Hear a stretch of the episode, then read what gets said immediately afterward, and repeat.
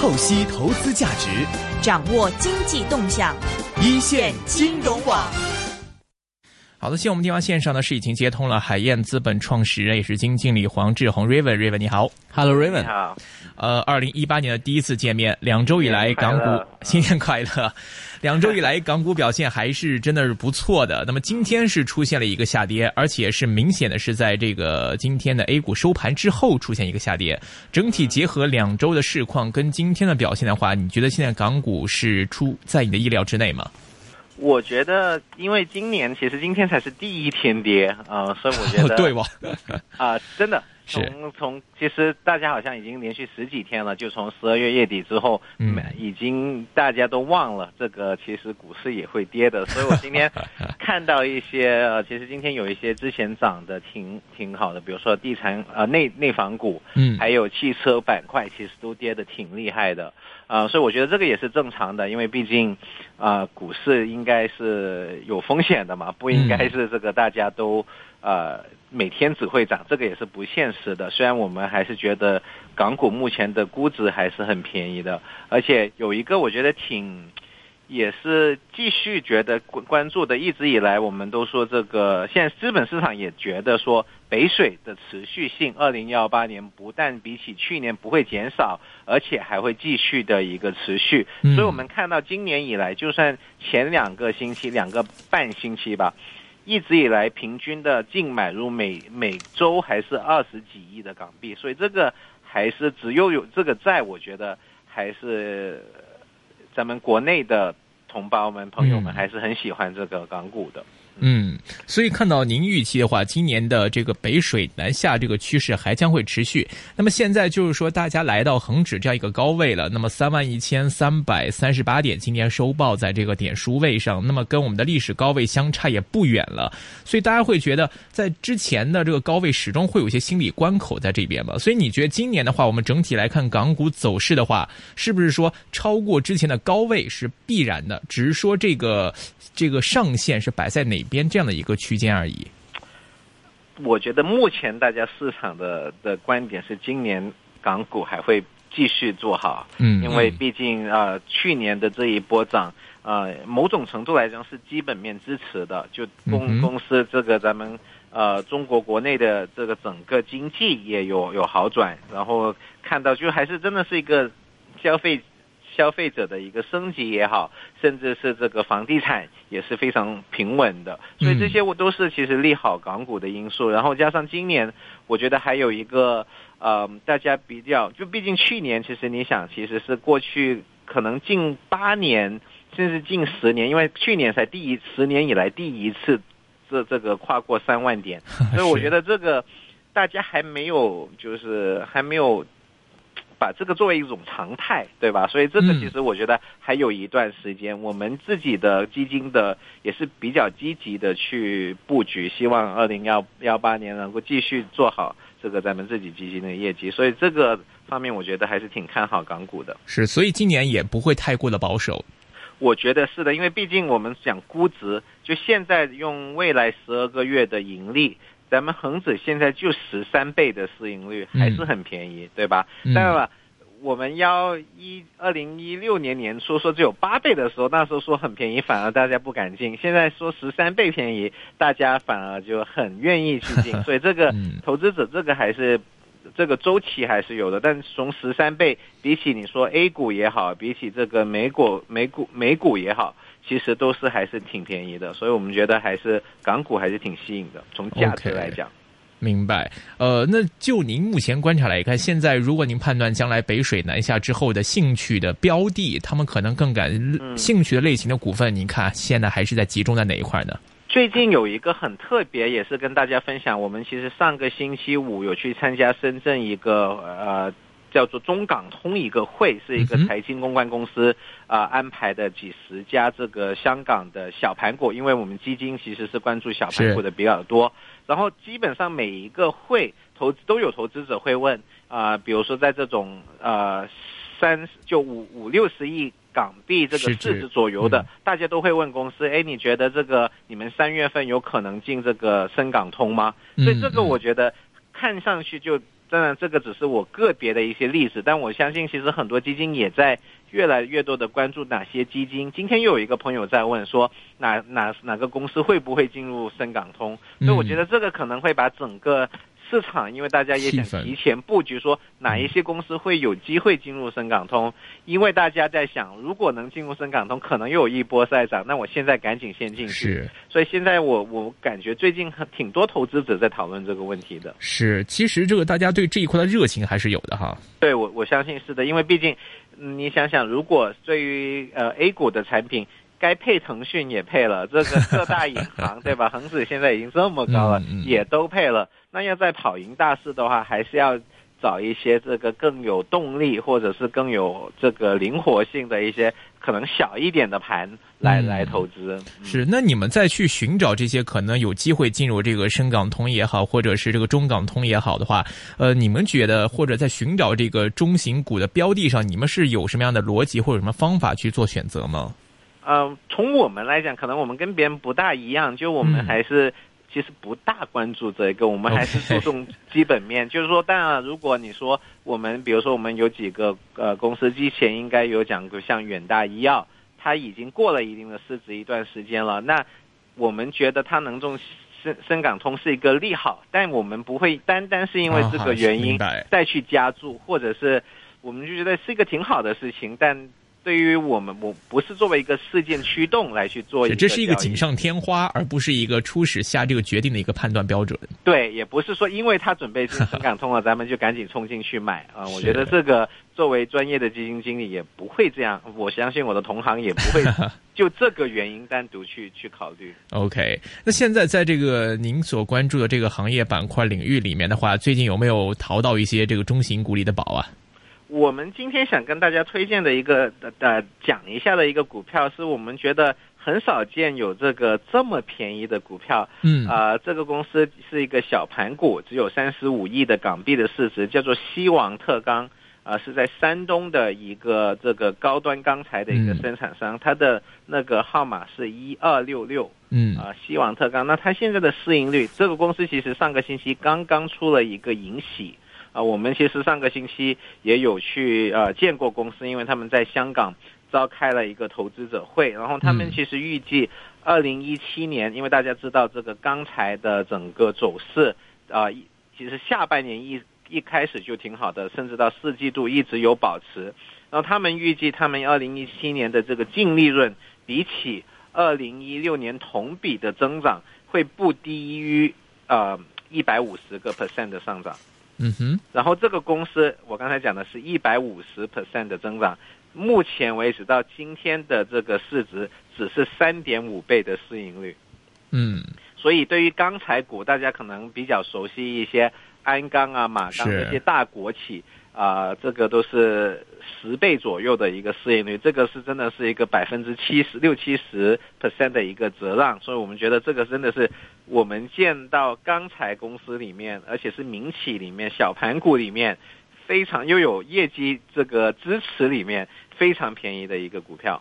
嗯，讲到这个钢铁方面的话，其实您看关注到这一支的话，其实是因为说它自己本身面上，还是说您对于这个钢铁整个今年的这个走势、钢铁价格、资源价格方面的看法，呃，怎么样呢？啊，这里面我觉得要也要单独讲一下，因为这个公司叫做西王特钢，其实它有它自己本来就有两个板块，一个叫普通，我们叫普钢，普通钢材，另外一个叫特殊钢材，就特钢，大概收入里面。到目前为止，还是这个呃百分之呃六十是普钢，然后剩下的是一部分是这个特钢。但其实公司自己的目标是希望能做成一个特殊钢材，就特殊钢材是用给比如说高铁上面用的呃轴承啊，比如说精工用的。他们希望这个毛利其实会比普钢要高。所以其实公司一直过去我们认识他们也将近一年了，他们讲的就是说。无论你对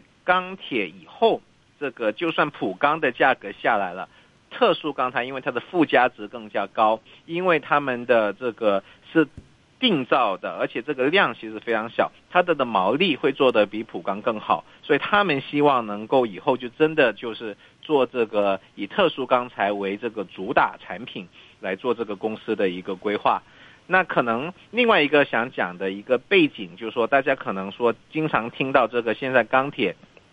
其实国家政策是不再支持这个新的一些呃产能，因为毕竟有污染，还有其实钢铁以前也是过剩的，所以其实对于小的钢铁企业，真的没有，当你产能没办法扩张的情况下，你只能想办法怎么去把这个东西产品去做差异化。所以他们觉得要走特钢这一条路，这个也是我们比较喜欢跟欣赏的。嗯，呃，我看了一下这个一二六六西王特钢它这个走势图啊，其实如果说以二零一二零一六年底的这个走势来跟鞍钢做比较的话，其实它的这个整体从二零一六年底到今天来看的升幅，呃，升幅上开始跑赢鞍钢的哈。嗯，对，但因为之前它，呃，其实坦白讲。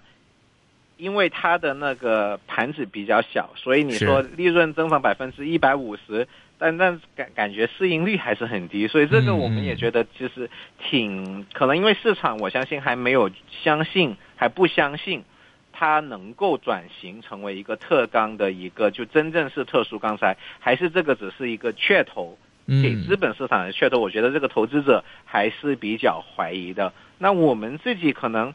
嗯。更加去呃相信公司有几点吧，其实他上他们上个星期专门请了他们的一个股东，也就是这个中国的呃中科院，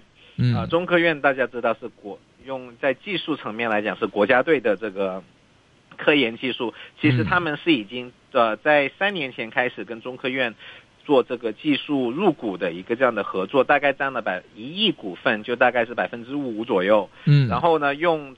他们之间做一个这个共同的一个研发来做这种特钢的产品，所以我们真的就把一些中科院的两位博士请到了香港跟投资者见面，所以我们也觉得这个虽然现在目前来指特钢站的盈利啊各方面还没有普钢多，但我们相信这个还是这个有它的一个规划的。我们也愿意相信这个中科院选择这个合作伙伴，为什么要选一个比较小的民企？也肯定是看中他的一些技术的，能够跟他们一起一起合作的呃一些呃优势吧。不然的话，其实中科院要合作，可以大可以。去找国企，对吧？是，这个也是我们比较看好这个西王特钢的一个原因。是，呃，但是如果在投资者角度上来看的话，其实刚才你也提到，像鞍钢的话，作为这个钢铁企业的龙头 P E 可能就要十三倍左右。那么这个，呃，西王的话，它可能这个 P E 更低。那市场上它可能普遍会认为说，我没有把鞍钢的 P E 炒到十五倍、二十倍的话，其实我可能未必会将更多的资金去涌过来买这个西王这样的一些相对落后的或者是二三线一点的这个钢铁股。如果这样逻辑的话，你觉得会不会是令到它是最近可能将来在一段时间内未必会被市场关注到的一个一个原因之一呢？呃，会的。所以其实我觉得公司在这方面也是比较积极的去呃去做一点东西。比如说他们之前其实刚才讲到幺七年他们的利润增长是这个百分之一百五十，然后他们就说了，他们幺七年的那个分红会不低于百分之三十的一个就利润。净利润的百分之三十的一个分红，嗯，所以如果你想它以现在的市盈率就有三倍，那它用一年的钱的百分之三十来分，也就是说你一年可能就达到百分之十的这个这个分红的一个收益，嗯，我觉得这个是比起比起鞍钢啊，比起马钢，我觉得都是很有吸引力的，因为目前来指我看鞍钢的这个呃发分红的那个呃比例大概就是两一厘到两厘左右吧。那我们希望特钢如果能真的派百分之三十的话，可能是九厘八厘的一个水平。我觉得他们希望用这样一种方式来来吸引投资者，投资者关注，也投资者可能也会怕，特别是小盘股在香港，你说你赚钱，那是不是真的？那你如果派息来证明说，你看咱们赚的钱是真的，我们现在派回给你，我觉得这个也是比较积极的一个跟这个市场去去。去互动的一一个一个战略，所以我们也是挺支持的。他过往有什么派息记录吗？啊，之前没有，所以这个因为他们之过去几年也可能大家也知道，其实钢铁真正复苏是幺六年底到幺七年，所以这个幺七年会恢复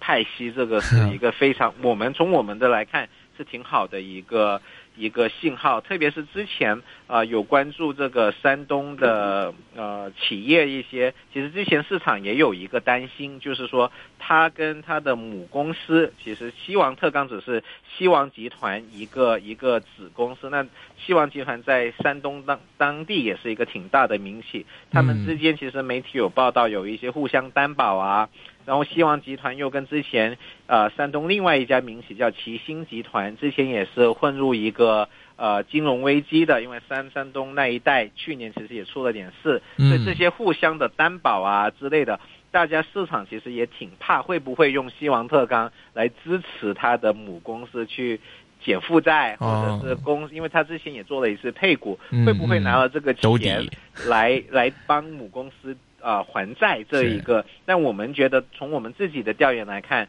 我们觉得这个，因为毕竟西王特钢比起西王集团来讲，只是一个不算大的一个子公司，嗯、而且西王集团我们从我们的调研发来看，实力还是很雄厚的，所以我们觉得这个问题应该不用特别的担心。是，但是这类钢铁的话，尤其作为民企的可能中小企一些的这样的钢铁厂商的话，大家都知道供给侧改革的时不时可能会因各种问题要限产能之类的，嗯，会不会这一类的企业都会在这个名册之内呢？啊、呃，有可能，这个因为毕竟钢，因为这个政府要让这个大国企优先嘛，要要说咱们要把咱们的天变难，为了老百姓，对吧？那其实这个其实就算在山东，在他们的地方就叫滨州政府，其实一直有做这个呃，我们叫做错峰生产的一个，就快冬天快来了，嗯，所以其实有很多的钢铁厂都是要限产，这个百分之少的话百分之二三十，多的话一半。嗯，那西王其实今年从我们查到的这个政府的公告，今年它的限产只有百分之十。呃，原因他公司讲的这个理由就是说，他之前的一些环保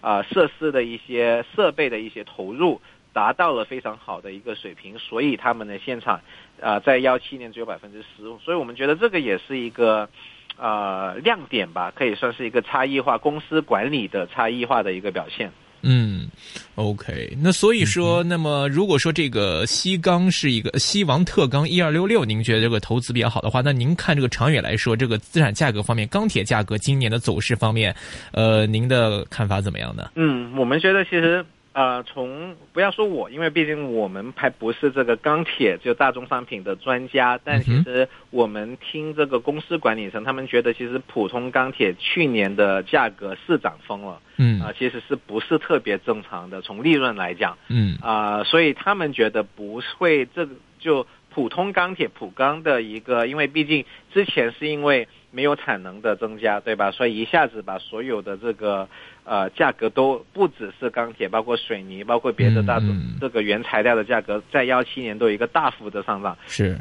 公司是觉得他们的一个解读是这个是不不应该不不可能会持续下去的。所以他们在拼命的赶紧做这个往特钢的研发那边去去努力，也是因为他们觉得幺七年这种就是一吨毛利能赚这个几百几百元，这个也是有点过高。嗯，他们幺七年毛利，呃，这个其实是行业里面都比较就是透明的一个，他们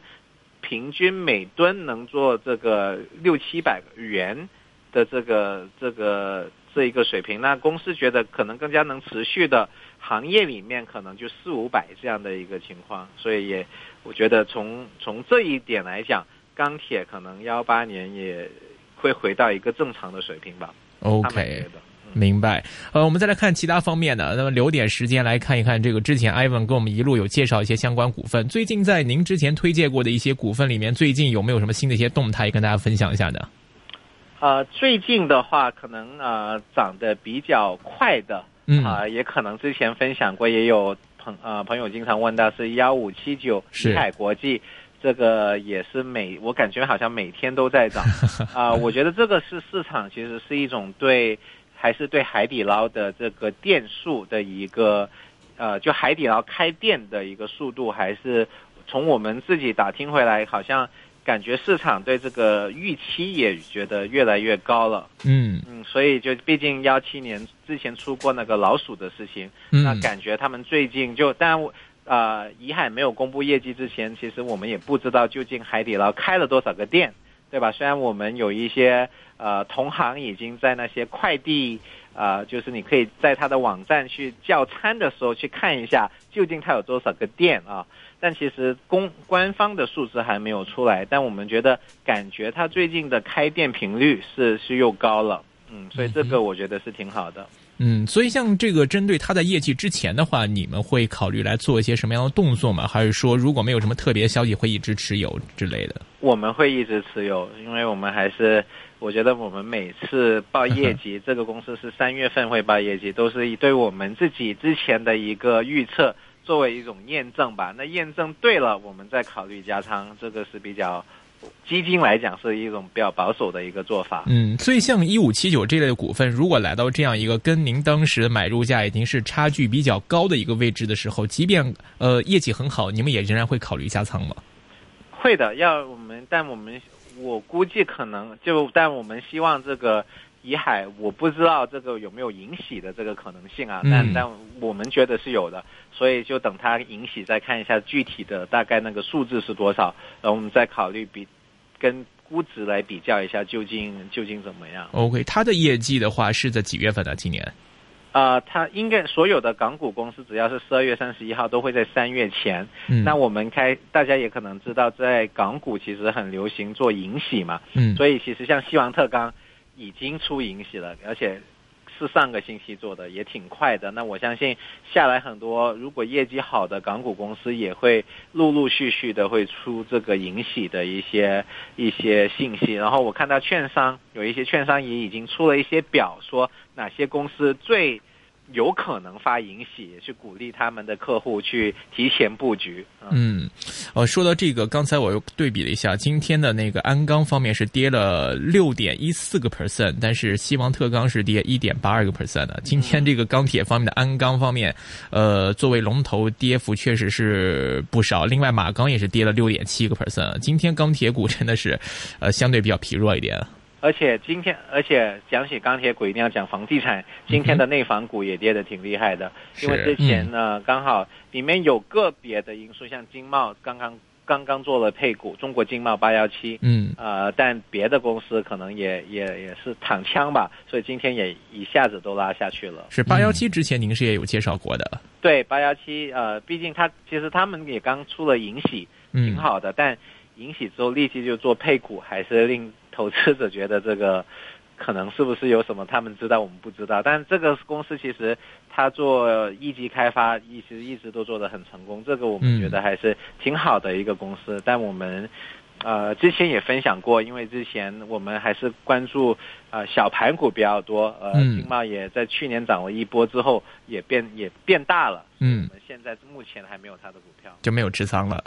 OK，另外之前有提到过的，像南玄呐，或者是这个慕容、天宝之类的，最近有没有什么更新啊？对，呃，最近都没有啊，因为毕竟还在等业绩的这个，嗯，这个出。但我觉得南玄一开始起来，其实最最近上个星期那个 Uniqlo 优衣库有报它的那个母公司，对，有报业绩都挺好的，对，所以我们还是